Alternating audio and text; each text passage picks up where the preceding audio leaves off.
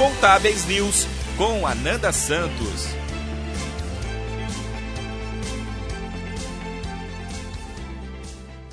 No último domingo, 2 de outubro, o Brasil foi às urnas para decidir quem vai governar o país nos próximos quatro anos. Mas a disputa eleitoral não foi decidida em primeiro turno e será preciso votar novamente no próximo dia 30. Durante esse período, os candidatos à presidência poderão retomar as campanhas políticas e em compromissos presenciais pelo país. Com o resultado tão apertado do primeiro turno, encerrando a apuração dos votos em 48,4% dos votos para o ex-presidente Luiz Inácio Lula da Silva e 43,2% para o atual presidente Jair Bolsonaro, será preciso que eles intensifiquem a divulgação de seus planos de governo e suas campanhas de modo geral para decidir quem será o novo presidente. A situação acende um alerta ainda maior para os casos de coação ou assédio eleitoral no trabalho, que é a tentativa de influenciar o voto de outra pessoa. Para ajudar os trabalhadores a entenderem o que caracteriza esse assédio no ambiente de trabalho, quais as previsões legais para ele, as consequências disso e como se proteger e denunciar, e diversos outros pontos sobre o tema, nós conversamos no Contábeis News de hoje com a advogada trabalhista e colunista do portal Contábeis, Camila Cruz. Vamos direto ao ponto para começar, Camila. Assédio eleitoral é crime? O que caracteriza esse assédio? Quando a gente fala, Ananda, de assédio eleitoral, ele pode ser entendido como qualquer prática de concessão ou de uma promessa ou uma vantagem em troca de voto, ou quando existe alguma violência, alguma ameaça com a intenção de coagir alguém a votar ou a não votar em um determinado candidato, partido. Então, hoje, o assédio eleitoral, ele é crime, tem previsão no Código Eleitoral brasileiro. Essas práticas, seja de coação, seja de convencimento, seja de promessa, de ameaça, configuram atos ilícitos. E lá no artigo 299 e 301 do Código Eleitoral é, brasileiro, nós temos esse enquadramento e essa tipificação do assédio eleitoral como crime. Então, é preciso ficar atento aos limites que, do que pode, do que não pode, o que, que é uma conduta que deve ser observada ou não, para que a gente consiga identificar quando a gente está diante de um simples debate político ou quando isso está tomando devidas proporções nesse sentido de obter vantagem, de coação, que se transforma, deixa de ser um simples debate e se transforma no assédio eleitoral no ambiente do trabalho, uma vez que isso vai ser considerado crime, passível até de prisão, desde que tudo comprovado. E nas últimas semanas vimos um caso no Espírito Santo de um vídeo gravado em uma empresa que foi entregue ao Ministério Público do Trabalho, no qual o empregador falava para os funcionários terem cuidado em quem votariam nessas eleições e que a depender de quem votassem, depois não teriam direito a reclamar se perdessem o emprego. No vídeo, o empregador não cita nome de nenhum candidato, Camila, mas dá indícios para interpretar sobre quem ele falava mas sem citar o nome do candidato, é caracterizado o assédio eleitoral? Essa pressão, essa manipulação, seja ela de forma direta ou indireta, subentendida, ela é considerada sim assédio e é uma prática que não deve ser tolerada. Por quê? Porque a Constituição é, Federal ela prevê a liberdade de consciência e liberdade de expressão de orientação política e ela protege o livre exercício da cidadania. Então, o trabalhador, o profissional, ele tem toda a liberdade de definir o seu voto de acordo com a sua opinião, com seus valores pessoais. E escolher dentro do processo eleitoral qual o caminho que vai fazer, seja votar, seja não votar e escolher. E o voto, inclusive, ele é secreto. Então, toda essa abordagem, toda essa manipulação, todo esse contexto que dar a entender, porque às vezes a gente não fala o nome, mas até quando a gente fala de Lei Geral de Proteção de Dados, o que, que é o dado pessoal? Aquele que identifica ou torna identificável. E pelo contexto, a gente consegue identificar quem é ali o candidato ou o partido do qual essa pressão e essa manipulação está tendenciosa. Então, isso não pode ser feito, e não é porque não usou expressamente um, um jargão, uma cor, um nome, uma característica que não significa que não é assédio. Se eu identifico ou torno identificável, isso vai se caracterizar assim como assédio. Bom, entendemos que a ameaça é mais fácil de identificar como assédio, né, Camila? Mas e quando o empregador promete, por exemplo, um benefício, uma vantagem para o empregado para ganhar um voto, uma promoção, um aumento de salário coletivo, um bônus? Também é assédio? Não precisa ser só algo prejudicial para se caracterizar? Muitas vezes a gente realmente vai ter essa impressão que o assédio eleitoral ele está muito ligado à questão do abuso do poder empresarial pela coação, por uma intimidação.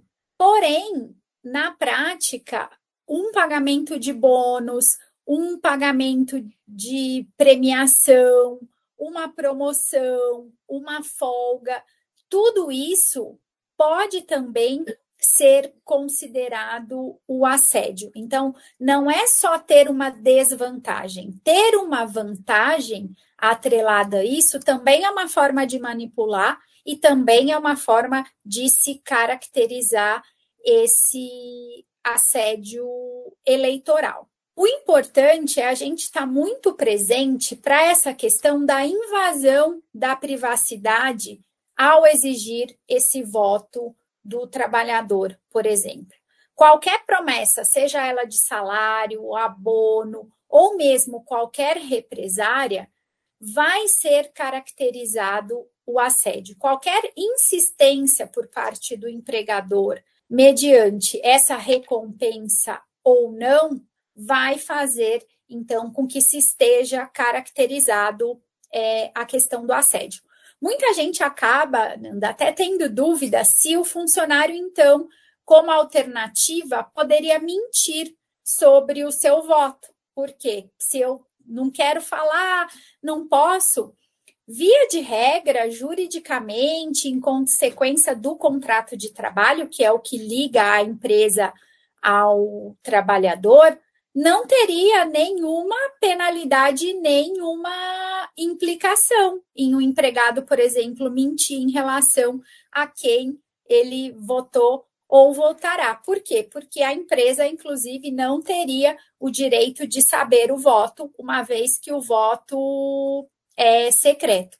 Então, se existir qualquer situação, qualquer atitude no sentido de apoio, no sentido de pressão, seja por uma ameaça ou seja por uma recompensa, ter algum benefício, na prática a gente vai ter sim a caracterização desse crime, desse é, dessa classificação do assédio eleitoral. Então é importante até para as empresas que se estabeleça um código de conduta para o tema, para que a gente deixe muito claro lá em relação à empresa, mas também em relação aos gestores e aos colegas como um todo, porque às vezes o empregador, o patrão, como a gente diz, não está de forma tão ostensiva fazendo isso, mas talvez o gestor, o supervisor, o coordenador está assumindo esse papel no lugar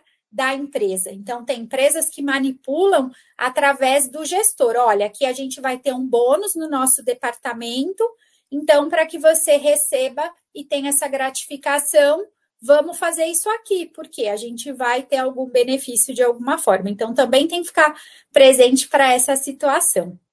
E vamos imaginar um cenário em que o empregador determina que os funcionários, nesse período, usem um uniforme diferente uma camisa que representa um candidato, ou uma frase, ou um desenho estampado, algo que dê entender um apoio político a um candidato à presidência. O empregado é obrigado a usar ou ele pode se negar. Qual que é o limite que o contrato de trabalho determina, por exemplo, para obedecer regras internas? Pela legislação trabalhista, a empresa ela só pode obrigar o uso de vestimenta no caso do quê? De uniformes profissionais. Então a empresa ela não pode obrigar o seu trabalhador a usar esse uniforme, a usar todo esse contexto, esses adereços no sentido e com esse viés político. É importante destacar que a empresa ela deve fornecer o uniforme e esse uniforme, esses adereços, seja uma mochila, seja, enfim, algumas, algum objeto que vai ser colocado na mesa, o que, que quer que seja, não pode causar nenhum constrangimento, não pode ser algo vexatório e não pode adentrar na intimidade e na privacidade de cada trabalhador. Então, a empresa ela não pode obrigar o empregado a usar nada que tenha esse cunho político eleitoral, independentemente de qual seja o candidato ou o partido político. É diferente, por exemplo, quando a gente fala no mês de outubro, que a gente tem o outubro rosa. No mês de outubro, vamos ter muitas empresas que vão ter lá uma camiseta, um uniforme com a cor rosa, no sentido de ter uma campanha que vai tratar da prevenção do câncer de mama, por exemplo. Então, nesse caso, por que, que eu posso usar uma camiseta e eu não posso fazer uma camiseta com cores ou cunhos eleitorais? Por quê? Quando eu falo de uma prevenção do câncer de mama, por exemplo, do Outubro Rosa, eu estou falando de uma campanha de conscientização de saúde, que é muito diferente de uma conotação de algo que envolve a minha liberdade de expressão e o meu direito a voto, que inclusive é secreto. E do qual, a partir do momento que eu coloco aquela camiseta, ou eu coloco aquele broche, eu coloco aquele acessório, eu já vou ser julgado, eu já vou ser rotulado pela sociedade como é, tendo relação a algum partido político, ao candidato. Então, isso é, deve ser muito observado pelas empresas, porque a própria Lei Geral de Proteção de Dados, lá no seu artigo 15, do inciso 2, traz a questão do dado sensível, dentre eles a opinião política e a gente tem, dentre os princípios da Lei Geral de Proteção de Dados, de que dados não podem ser usados para fins ilícitos e discriminatórios. Então, a partir do momento que eu forço meu empregado a usar qualquer tipo de vestimenta no trabalho, dando essa conotação, eu não posso fazer porque eu tenho que respeitar essa questão de opinião política, do qual no ambiente de trabalho não poderia ser manifestado. Então, não tem é, nenhuma exceção nesse sentido. Inclusive, vale a gente destacar também que a gente tem uma resolução, que é a 23610 de 19, que proíbe veiculação de material de propaganda eleitoral nas empresas. Então, nós não podemos ter essa situação. Vamos, vamos ter situações até de pessoas que têm lá um adesivo no carro, que vão ter situações. Uma coisa é você, na sua vida privada, fora do ambiente da empresa, um carro que não é da empresa, que você não está usando para o seu trabalho, andar com essa questão da veiculação da propaganda política. Se for no ambiente profissional, se for é, uma ferramenta para o seu trabalho, não poderemos ter nenhum tipo de vinculação, porque vai ser caracterizado também o assédio eleitoral. E se a gente pensar no contexto de pós-eleições, Camila, o empregador faz a coação, o trabalhador não segue o que foi dito e, passadas as eleições, ele vem a ser demitido. Como o trabalhador deve agir nesse contexto? O que, que ele pode mostrar para provar que essa demissão foi por motivos eleitorais? Ele tem algum direito sobre isso? Nós temos duas situações quando a gente fala de demissão. Uma coisa é durante o, o, seu processo do contrato de trabalho que esse empregado ele poderia entrar com uma rescisão indireta do contrato de trabalho. Ou seja, ele vai lá aplicar essa dispensa na empresa porque está sendo vítima de assédio. Outra situação é essa, como você bem colocou, no pós-eleição, tomar ali represárias, dentre elas é, a dispensa desse empregado. O empregado, durante toda a sua relação de emprego, quando ele tem os seus direitos feridos, e aí, no caso, quando eu falo de assédio eleitoral, eu estou falando do direito à intimidade, à privacidade descumprido, é importante se municiar de provas documentais. Então, se houve uma mensagem, se houve um e-mail, se houve uma gravação, é importante que aquele empregado vá guardando todas essas evidências. Só que aqui vale fazer um parênteses.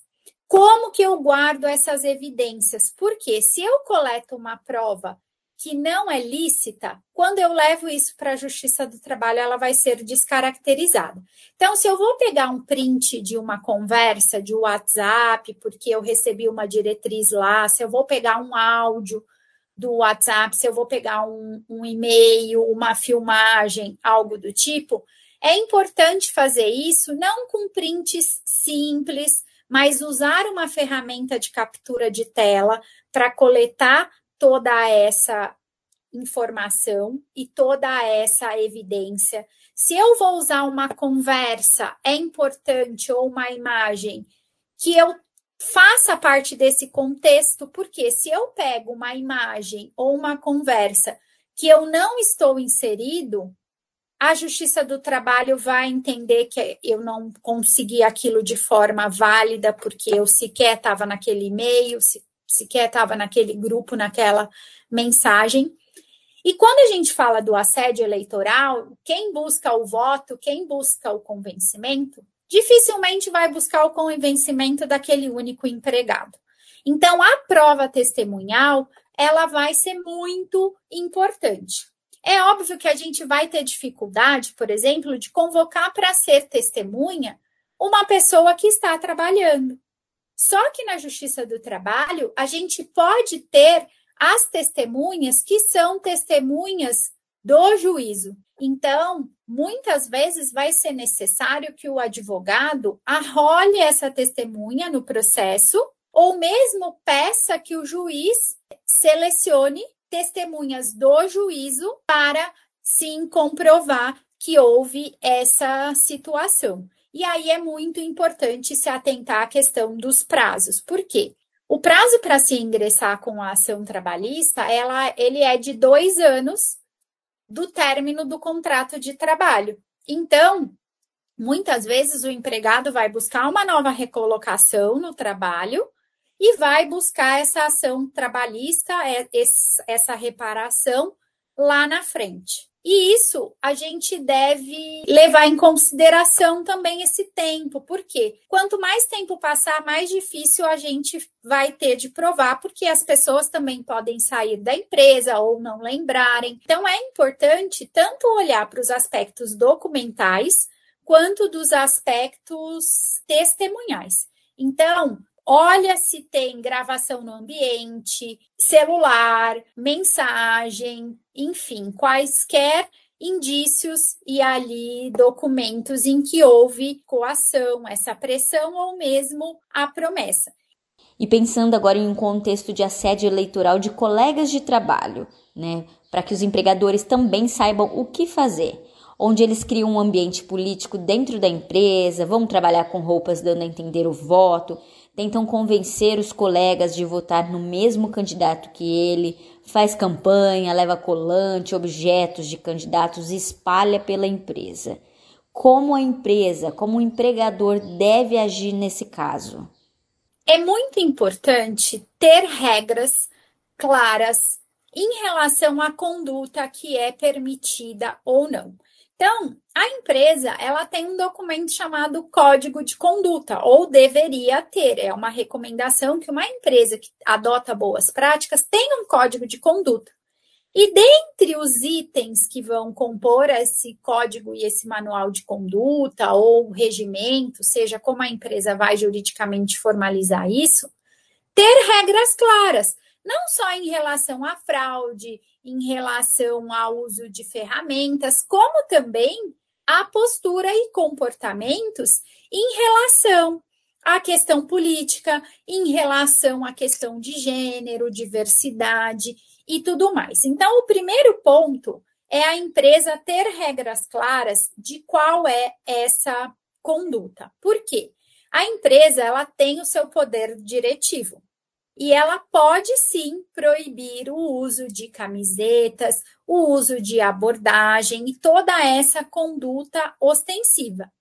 E por que, que é importante a empresa deixar claro o que, que ela permite, o que, que ela não permite, e se quem descumpre vai ser advertido, vai ser suspenso ou até mesmo vai ser é, despedido por justa causa, a depender da gravidade. Porque quando a gente fala do assédio, o assédio ele pode ser tanto vertical, nessa situação em que eu tenho o gestor e os seus é, liderados, eu tenho hierarquia. Eu posso ter o que a gente chama de assédio horizontal, que é o assédio entre os próprios pares de trabalho, ou eu posso ter o que a gente chama de assédio misto, que são colegas, pares, é, superiores hierárquicos, é todo mundo dentro desse contexto. Então, a empresa, ela deve estabelecer essa regra, porque a resolução, como nós falamos, do Tribunal Superior Eleitoral 23610 de 2019, que foi até uma mini reforma eleitoral, proíbe é, material de propaganda eleitoral nas empresas. Então, não é porque a empresa não quer, existe uma proibição então, a empresa ela tem que cumprir com uma lei, com uma regra. E lá está claro que não é possível fazer toda essa campanha em relação à empresa. Então, ela vai deixar clara toda essa questão do que pode e não pode. E aí, investir em treinamento, em conscientização, na primeira movimentação, punir esse empregado, conscientizar, vai fazer com que se tenha ali regras mais claras e por mais que tenha algum empregado que descumpra com aquela regra, como empresa, eu tenho como evidenciar que eu não sou conivente com isso. Que eu pus uma regra, que eu deixei todo mundo claro que não podia, eu treinei mesmo assim o comportamento humano a gente não tem como ter total controle, mas a empresa ela vai ter evidências para dizer assim, ó, aqui eu exerci o poder diretivo, eu apliquei uma dispensa, eu apliquei uma punição mais severa.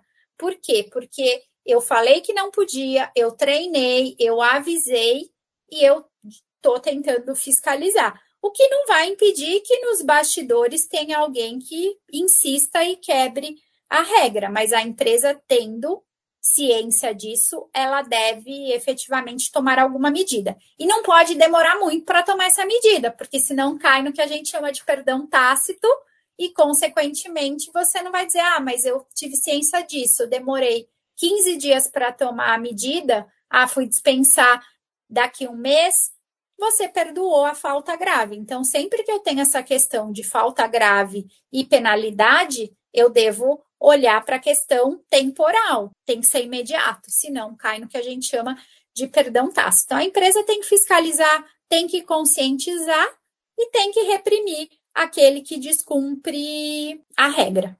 E é permitida a demissão por justa causa para esse tipo de situação com funcionários, Camila? É possível a demissão por justa causa. Agora, tem que ficar claro, porque o artigo 482 da CLT tem o rol lá, a linhas e enquadramentos do que, que é uma falta grave. Então, eu tenho lá, por exemplo, o mau procedimento. Se eu deixo claro que na minha empresa é proibido fazer qualquer tipo de manifestação partidária, política, eleitoral, de qualquer natureza, e o meu empregado, o meu gestor, faz, ele tem um procedimento e uma conduta reprovável. Então, se eu treinei, se eu deixei escrito e tenho como comprovar isso, que não era permitido, eu consigo manter a minha justa causa. Por quê? Na justa causa, o ônus de provar é da empresa. Então, se eu demitir, eu vou ter que fazer prova que houve uma falta grave que não era tolerada pela empresa. O que a gente vê muitas vezes é que a empresa ela não tem a regra clara e aí você cai naquela situação de que ah, eu não sabia que não podia. Ah, mas tem uma lei. Nem sempre tudo aquilo que é tão óbvio, a gente pode partir da premissa que as pessoas sabem. Às vezes a gente tem que falar e escrever o que é óbvio, infelizmente. Então, tem que escrever lá. Não pode usar desse, desse recurso, não pode falar dessa forma, não pode estimular, trazer exemplos até práticos do que pode e não pode. E ter essa comprovação do tipo, eu falei, muitas empresas vão fazer cartilhas nesse período, vão fazer comunicados, no fundo lá de tela vai ter lá regrinhas do que pode o que não pode ser feito em período de eleição, por exemplo, para que se mantenha essa justa causa. Quando for justa causa, é sempre importante ter como comprovar que aquele empregado tinha noção de que não poderia ser feito ou que tal situação, no caso o assédio eleitoral, é totalmente reprovado e inadmissível por parte da empresa. Bom, e para a gente terminar, como e onde fazer as denúncias sobre assédio eleitoral? Como a gente falou, algumas empresas têm boas práticas e têm canais. Só que muitas vezes o problema é justamente o canal que não toma a providência. Então, a gente tem canais, sim, é, externos, e as denúncias de assédio eleitoral, elas podem ser registradas no Ministério Público do Trabalho, que é o MPT. Então, tem lá é, como fazer essa denúncia por meio do próprio site do MPT, que é o mpt.mp.br. Tem lá até uma abinha escrito denuncie, em que você clica e faz a sua denúncia.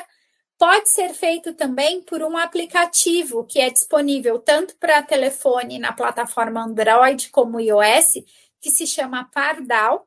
Sempre lembrando que a denúncia ela pode ser inclusive sigilosa. Então, a ideia e o melhor caminho é que se busque o Ministério Público do Trabalho, porque ele pode interferir no sentido de zelar pelos interesses coletivos e tomar, então, uma medida e apurar toda essa questão do assédio nas empresas, sejam eles acontecendo em razão da, do próprio empregador, quanto dos colegas de trabalho.